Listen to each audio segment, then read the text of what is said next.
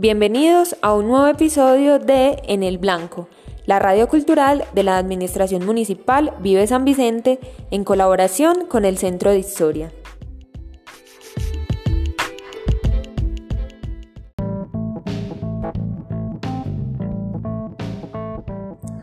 De la mano de la directora de orquesta Elizabeth Vergara, recorreremos en este episodio las músicas del mundo. Acompáñanos a escucharla. Hola a todos, yo soy Elizabeth Vergara, egresada en música de la Universidad de AFIT y que por invitación de la Alcaldía de San Vicente Ferrer y su Secretaría de Educación y Cultura, estoy hoy desde mi casa en la vereda del Porvenir grabando este pequeño podcast para compartir con todos ustedes. Espero les guste. Para iniciar, quisiera preguntarles si alguna vez se han imaginado cómo sería un mundo sin música. Imaginen un mundo sin canciones, sin danza. Poco oscuro, ¿no?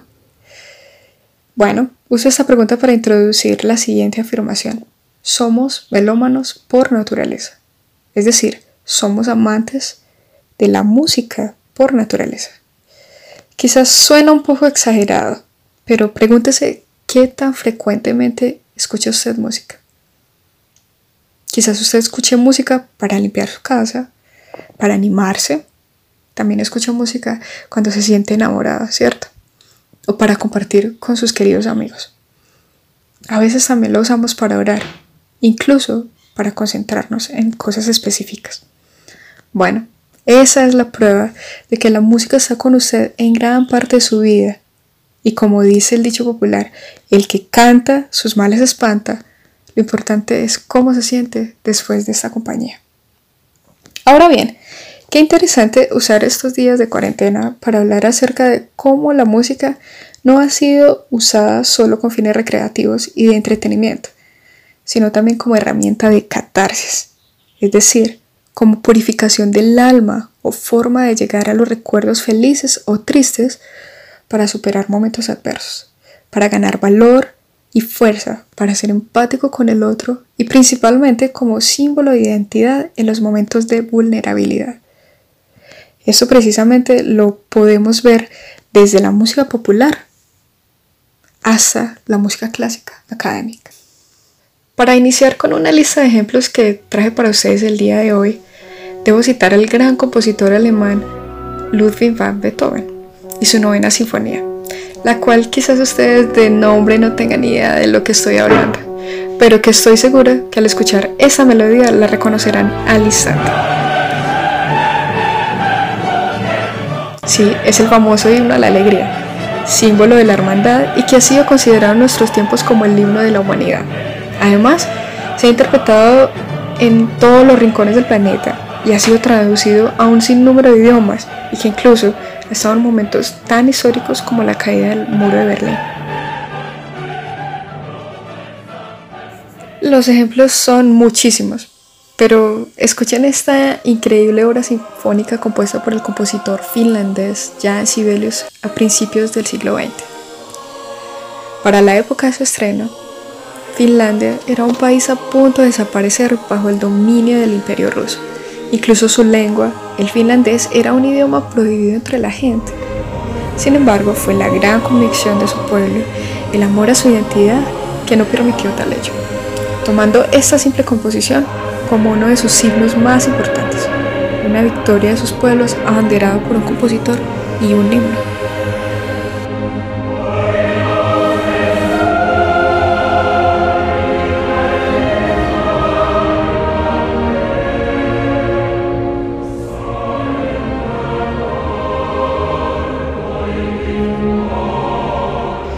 Otro gran ejemplo de música como catarsis la encontramos años después en la Segunda Guerra Mundial, en los campos de concentración alemanes, donde mantenían en cautiverio a millones de judíos, de los cuales se encuentran innumerables ejemplos de himnos que nacieron durante esta crisis y que sirvieron para que al ser cantadas a coro brindaran fe, revitalizaran y subieran los ánimos en los momentos más difíciles y de zozobra.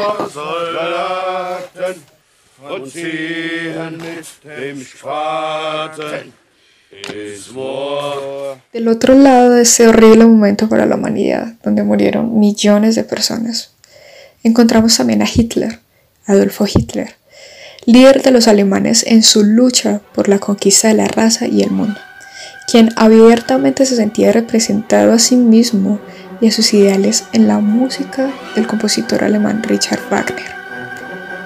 Si comparamos estos dos estilos de música, podríamos incluso imaginar las grandes diferencias en todos los sentidos entre un bando y el otro.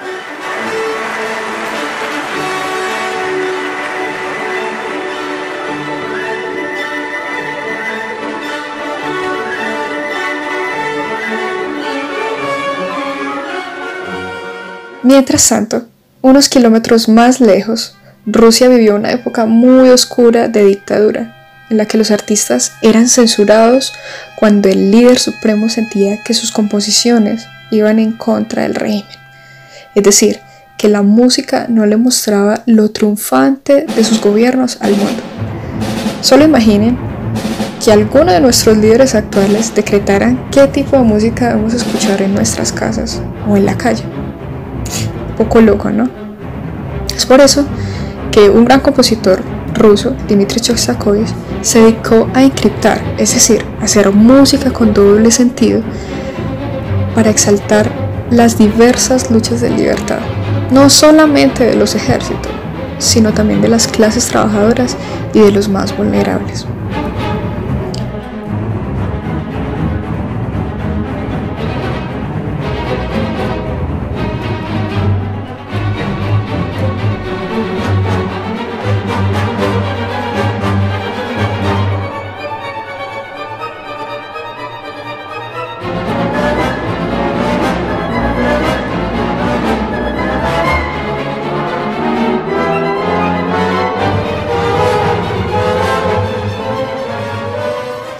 Bien, vamos a cambiar de género y hablar qué pasó con las comunidades provenientes de África en condición de esclavitud en los Estados Unidos en los siglos XVIII y XIX.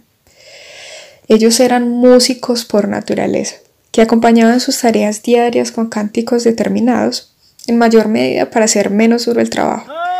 Es muy interesante comentar que esos cantes se hacían de manera responsorial, es decir, existía un líder que cantaba y los demás respondían a coro. Eso les brindaba un sentimiento de comunidad y de unión. En muchas ocasiones también eran usados como cánticos de rebeldía y de consuelo. Como resultado de estas manifestaciones nació el blues, el gospel y el jazz, respectivamente, ritmos representativos del folclore norteamericano.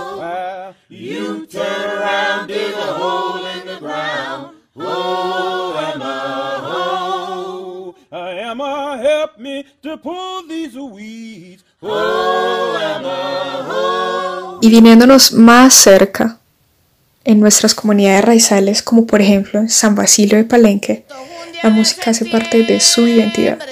Sus cantos representativos acompañan el nacimiento, el trabajo cotidiano, el descanso y aún muy importante, la muerte y la despedida de los seres amados, como lo es el lumbalú, la música y el rito con el que se les hace honor a los difuntos, y que hoy la UNESCO reconoce como patrimonio cultural inmaterial de la humanidad. Volviendo además a la catarsis, que es un elemento de muchísima importancia en la música y de las raíces culturales de nuestro país, el bullerengue, en otras regiones, brindó consuelo a los esclavos cuando se les fue arrebatado los tambores. En ese sentido, también son muy importantes los cantos de zafra y de pastoreo, tanto en el llano como en el campo, que les permitía a los trabajadores sobrellevar el cansancio y que además era utilizado para llamar y manejar a los animales.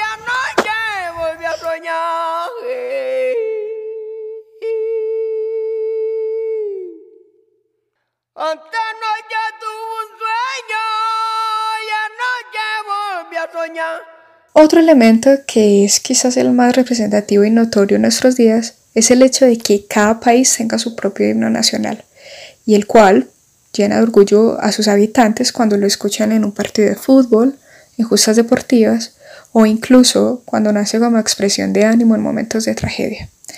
Quiero entonces mencionar dos casos. El primero, el himno nacional de Francia, que no es más que una canción mandada a hacer para animar a los soldados en la guerra, en una de las guerras que existió contra Austria, y que en ese momento se llamaba La canción para el ejército del rey, y que hoy conocemos como la marsellesa y que seguramente algunos de ustedes han escuchado.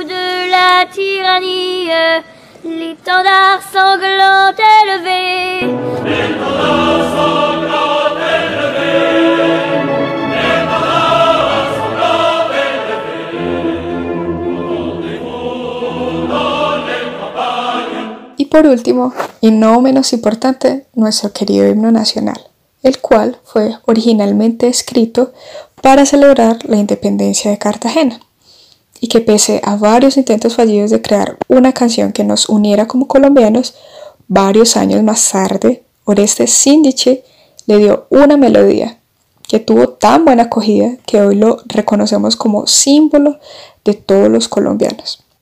Y bueno, para finalizar esta mezcolanza de ritmos y temas, quisiera hacer una pequeña reflexión. Tenemos ahora un sinnúmero de artistas y de ritmos que nos entretienen y nos mueven día a día. Para ser sincera, no importa qué tipo de música nos guste. Quizás nos muevan las canciones de J Balvin o alguna canción de Nirvana, un vallenato de Diomedes Díaz o La Tierra de Juanes. Quizás la música popular de Darío Gómez o una sabrosa salsa de Joe. Para un mundo diverso en el que vivimos, somos libres de escoger e identificarnos. La invitación es simple, señores. Abracen la música, elijan una canción o una lista completa y conviértalos en sus himnos. Después cántalos sin miedo, a todo pulmón, que vibren esas ventanas.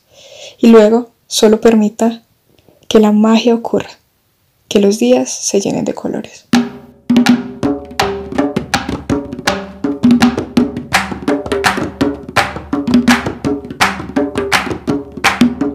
Enaltece nuestra causa para que yo te revele. Enaltece nuestra causa para que yo te revele los misterios de mi grandeza y así brille con mi luz de mi grandeza con la luz de la eternidad. Oye, oye, el más glorioso.